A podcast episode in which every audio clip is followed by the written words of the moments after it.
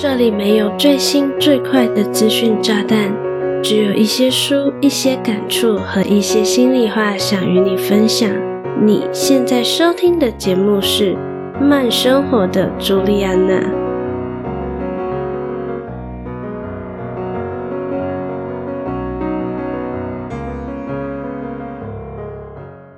Hello，大家好，我是朱莉安娜，感谢你收听《慢生活的朱莉安娜》第七十八集。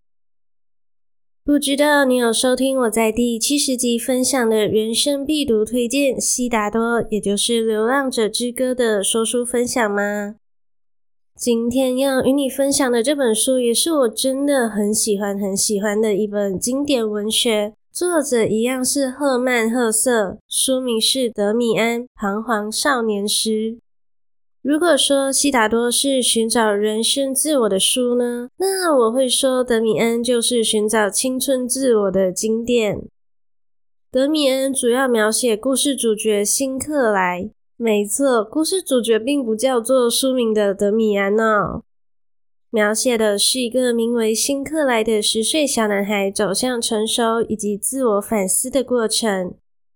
比较特别的是呢，这部经典之作是用第一人称的视角出发，同时全书共分为序言和八个章节，有两条平行的故事线，一条写的是外部世界的故事与冲突，另一条则是男主辛克莱的内心反思以及情绪上的变化。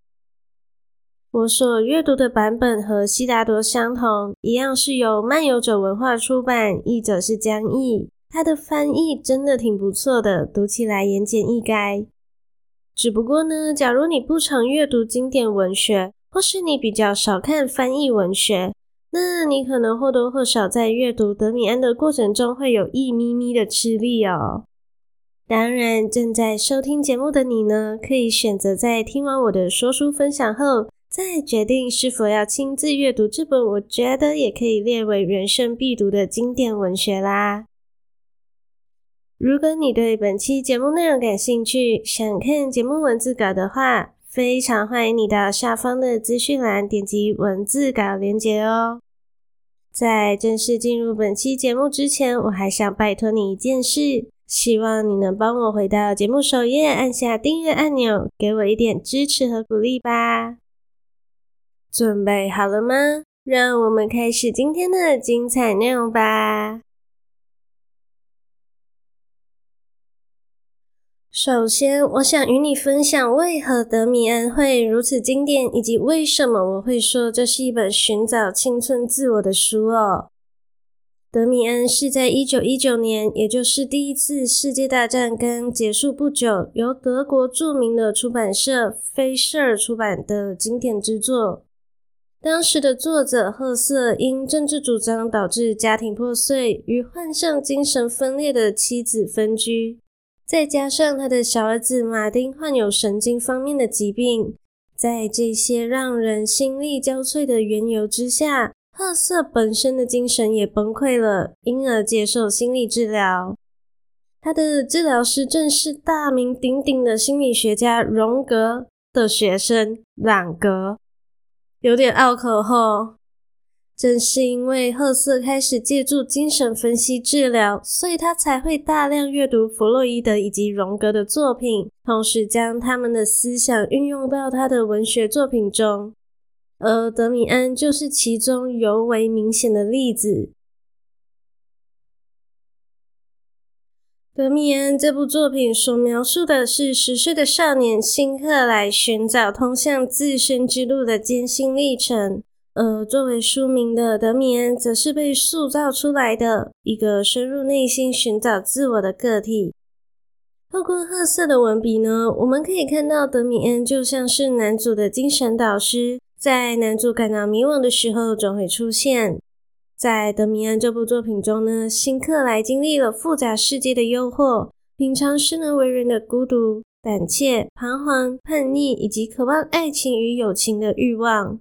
他时常陷入自我与外部世界的怀疑，一直到他遇见德米安，在对方的影响下，辛克莱才得以一步一步寻得内心的答案，成为成熟的自己。在出版《德米安》这本书的时候，赫塞因为早前发表的政治主张遭受德国民族主义者的仇视与谩骂，所以这本书的作者最开始用的并不是赫塞自己的本名哦，他用了笔名艾米尔·辛克莱，也就是书中主角的名字。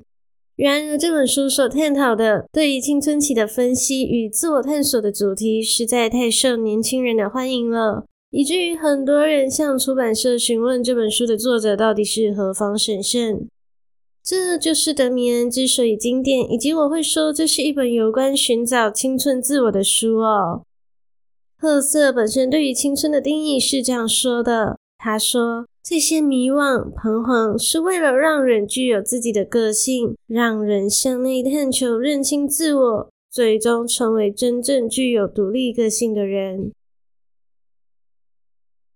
我自己是觉得德米安和悉达多一样，都充满了浓厚的宗教色彩。只不过，相较于悉达多直接使用东方佛陀的背景作为故事主角，德米安则显得相对隐晦了许多。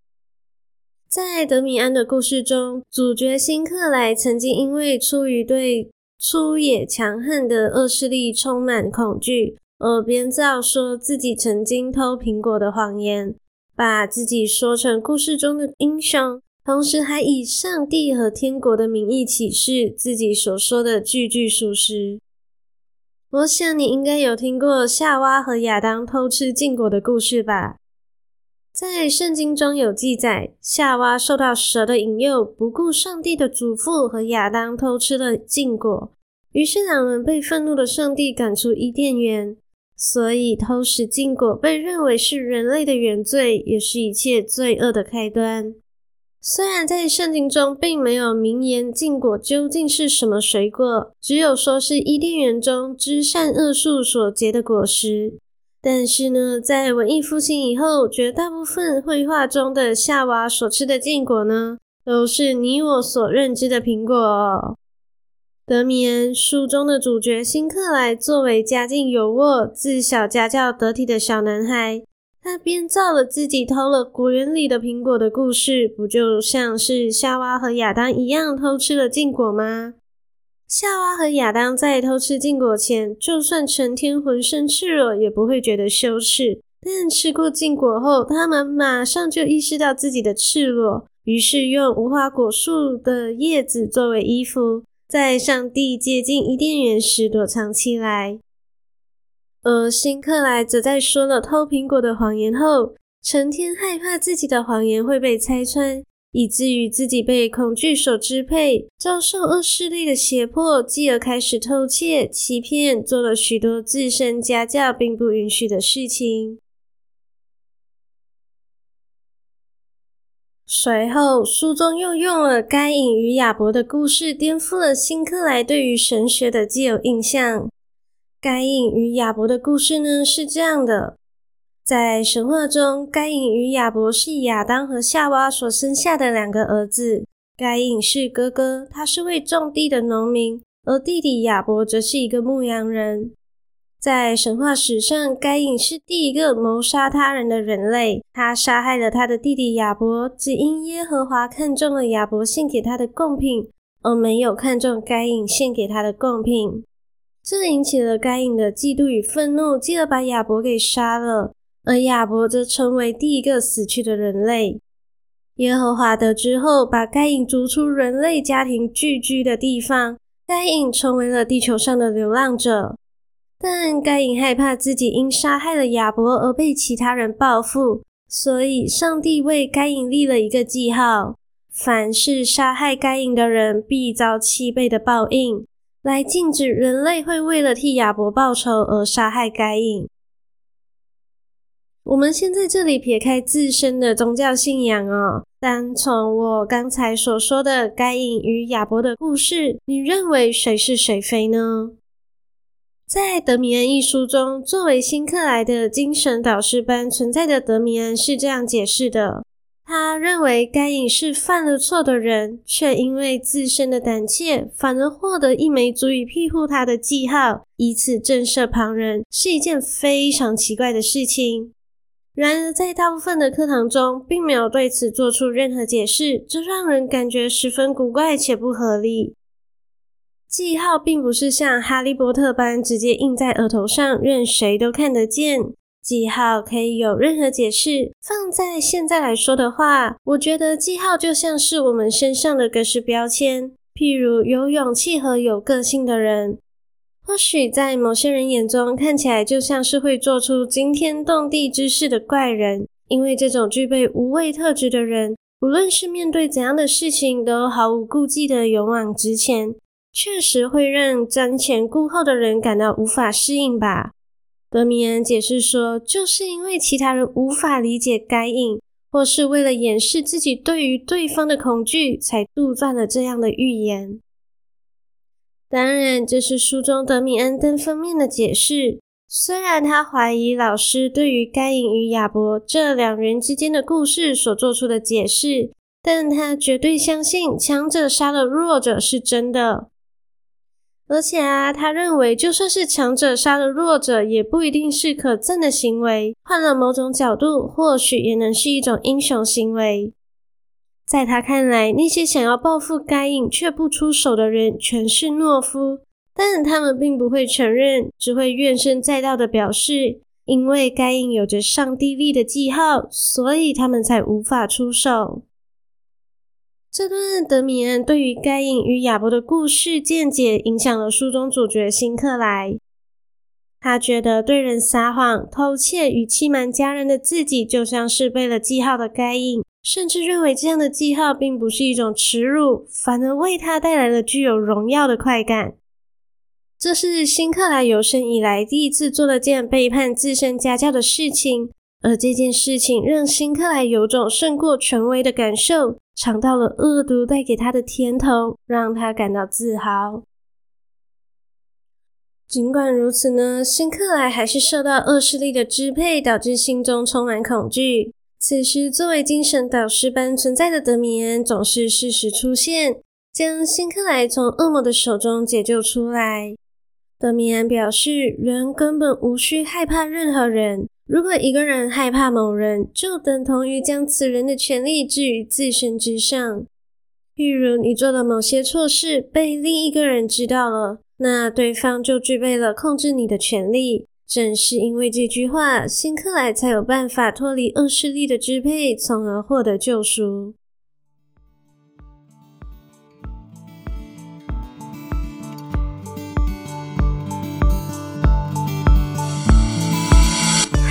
亲爱的，我是朱莉安娜。喜欢我的说书、影视分享以及心理成长的内容吗？喜欢的话就赶快按下订阅按钮，从此不再错过每周四晚上七点的节目更新。同时，欢迎你把节目分享给你身边志同道合的每一个人，让更多的人知道慢生活的朱莉安娜哦。谢谢你的聆听，广告即将结束，让我们回到节目里吧。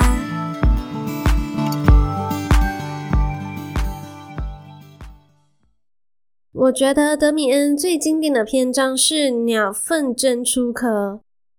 原本的翻译有一点点拗口哦，简单来说就是鸟从蛋壳挣脱出来，蛋就是世界，谁想要诞生就必须毁掉世界。鸟飞向神，神叫阿布拉克萨斯。我看到这里也是一头雾水，完全不知道阿布拉克萨斯是何方神圣。所以呢，我来和你科普一下吧。阿布拉克萨斯被认为源自于希腊咒语，是宇宙观体系中至高无上的存在。它的外在形象呢，是人的身体，公鸡的头，双脚则是两条蛇。这是他在画作中常见的形象。同时呢，他的右手拿着盾，左手则拿着鞭子。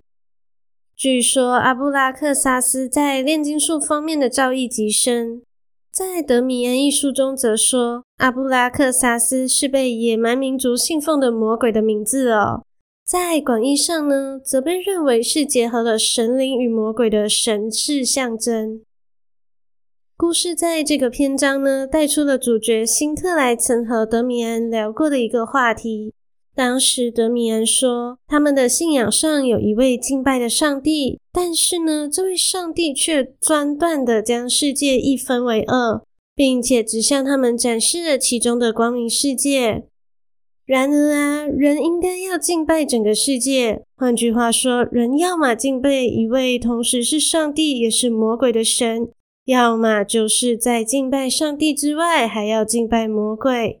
而阿布拉克萨斯呢，正好就是神，也是魔鬼。我自己对于这个篇章的理解是，每一个人的内心都具有好的面相，以及较为负面的面相。正因为集合了这两个面相，我们才成为我们。就像德米安中的辛克莱一直想着阿布拉克萨斯，最后他理解了。狂喜和恐惧，男人和女人，神圣与卑劣，都是自己的情感在外界的投射，就如同爱其实是两者兼具的，好比天使和撒旦，男人和女人，人类和动物，崇高的善良和卑劣的恶意，我们都注定会有这样的经历，而我们活着就是要去体验这样的经历。我们会渴望，同时也会害怕，但不论是好的还是坏的经历，就是会在某个时刻、某个地方等着我们走过去。在《德米安》一书中，故事主角辛克莱有很长一段时间没有再和德米安见面，直到故事的后半段，他们两人才重逢。同时，辛克莱见到了德米安的母亲夏娃夫人。没错，兜兜转转，德米安的故事始终离不开宗教色彩哦。夏娃夫人长得很高大，富有男子气概，堪称女版德米安。但与德米安不同的是，夏娃夫人具有慈母的特质，严厉中又带有内在的激情，让辛克莱觉得难以接近，却深深着迷。夏娃夫人的登场呢，让辛克莱在与之交流的过程中，渐渐的拥有完整的自我意识。夏娃夫人告诉辛克莱，人必须找到自己的梦，之后的路就不再艰难。但是呢，梦是不会很久的，所有的梦都会被新的梦取代，人不可能抓住任何一个梦。听起来有点难懂齁。事实上，这里所传达的呢，是我们中的每个人都要完全成为自己，都要听从和接受未知的未来为我们做出的安排。到这里呢，《德米安》这本书的故事已经接近尾声，在故事的最后，辛克莱和德米安参军去了。嗯。看到这里呢，真心觉得好突然哦！前面明明还文绉绉的探讨内心世界，突然画风一变，转到了现实频道哦。那我在这里呢，就不揭露故事的结局，单纯与你分享我在看完《德米安》后的小小心得。这本书说的是辛克莱从十岁小男孩成长为青年的故事。大部分的时间轴都落在青少年时期，正好反映了我们所谓的青春期的叛逆、挣扎与哀愁哦。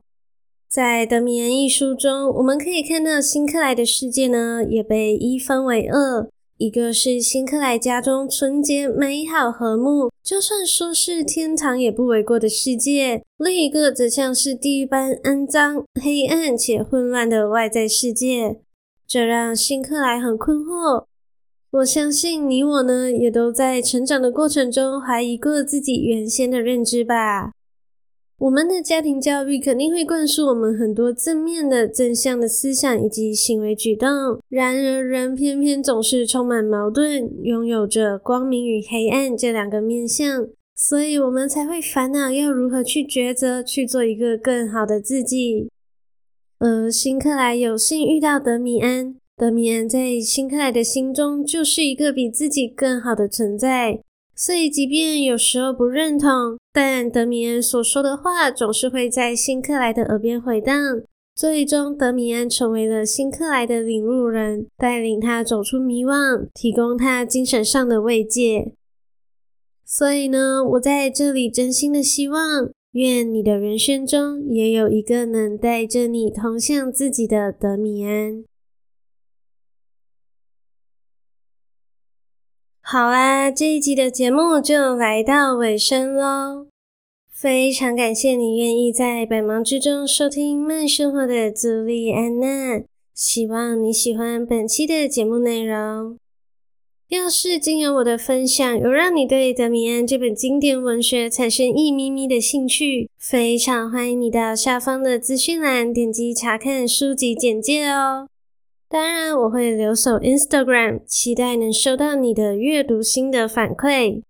我的 IG 账号是 JulianaChoocom，不要害羞嘛，大大方方的与我互动交流吧。假如你真的真的很害羞，但又觉得本期节目真的真的很不错，期待你能订阅这个节目，同时花一点点的时间。帮我到 Apple Podcast 或 Spotify 给我五颗星加留言，让更多的人有机会看到并收听这个节目哦。心有余力想用行动支持我的话，欢迎点击资讯栏 Buy Me a Coffee 的赞助链接，只需要一块钱的美金，你就能成为我的 Sugar Daddy and Mommy。赞助我购买更多的好糖，让我能继续在这里用声音分享更优质的内容给你。另外，我还有一个可以与你秘密交流的电子报哦，传送门就在资讯栏里。想获得更多能触发思考的内容，或是想知道我最近看了哪些好书、哪些好电影，就赶快点击加入电子报吧。我是朱莉安娜，期待与你的再次相遇。